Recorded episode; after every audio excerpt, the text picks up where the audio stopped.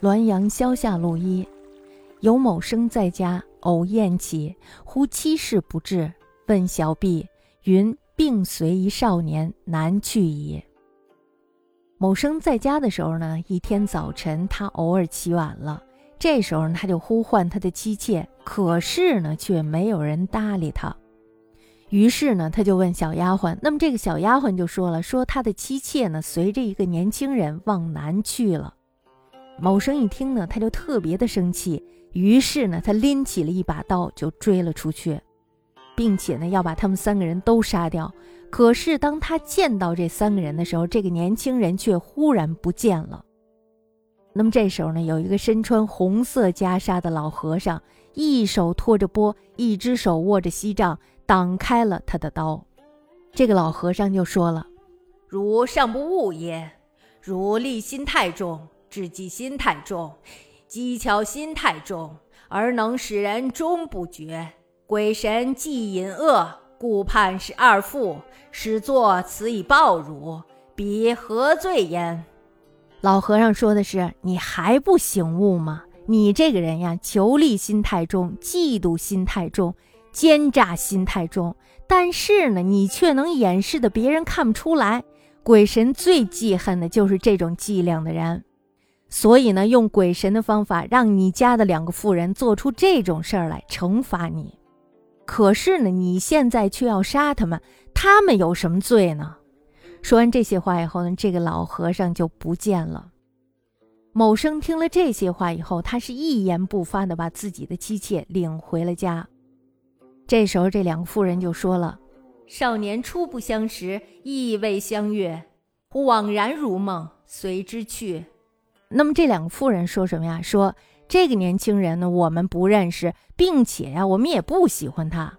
可是呢，却忽然懵懵懂懂的，如同做梦一般的就跟他走了。邻居们这时候也说了：“说二父非淫奔者，有素不相得，岂肯随一人？且淫奔必必人，岂有白昼公行，缓步待追者耶？”即为神前信矣。那么这个邻居呢，说的就是这两个女人呀，并不是那种淫荡私奔的人，而且呢，他们两个人彼此又向来不大和睦，怎么可能跟着一个人走呢？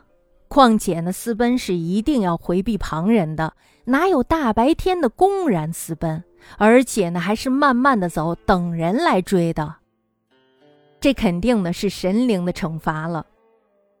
然始终不能明其恶，真隐恶哉！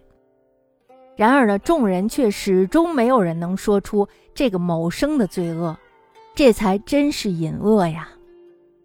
我们在这篇文章当中呢，我们其实看到了一种隐罪，是吧？他这里说的隐罪，是求利心，还有就是嫉妒心，还有就是奸诈心，是吧？我们在我们的生活中呢，也经常会遇到这种隐罪的人。我们总是看到那种表面上的东西，但是在背后的事情我们却一无所知。所以呢，我们也只是知道表面的这是罪，而在背后的这个呢，我们却不认为是罪。大家知道，在前一阵子的时候，有一个女孩，她给快递小哥打赏了两百块钱，然后这时候她就把这个事情发了出来。她本来是出于善意，觉得这个快递小哥真的是很好，所以她打赏了他。但是呢，这时候突然有人发问了，说你为什么只打赏他这么点钱？你就那么穷吗？等等，反正一系列的恶言恶语就出来了，然后就把这个女孩说的是体无完肤，最后呢，导致这个女孩抑郁自杀。大家想想这件事情，我们在表面上看，好像他打赏这个快递小哥的费用少了一些。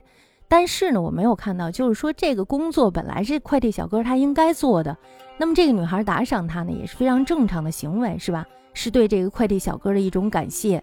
可是呢，没成想却成为了大众的口舌，导致这个女孩直接自杀了。也就是说呢，现在网络有很多隐罪的东西，你说他用口水把人家淹死了，这算不算是罪？这肯定是罪。但是有没有法律来追究他？没有法律来追究他。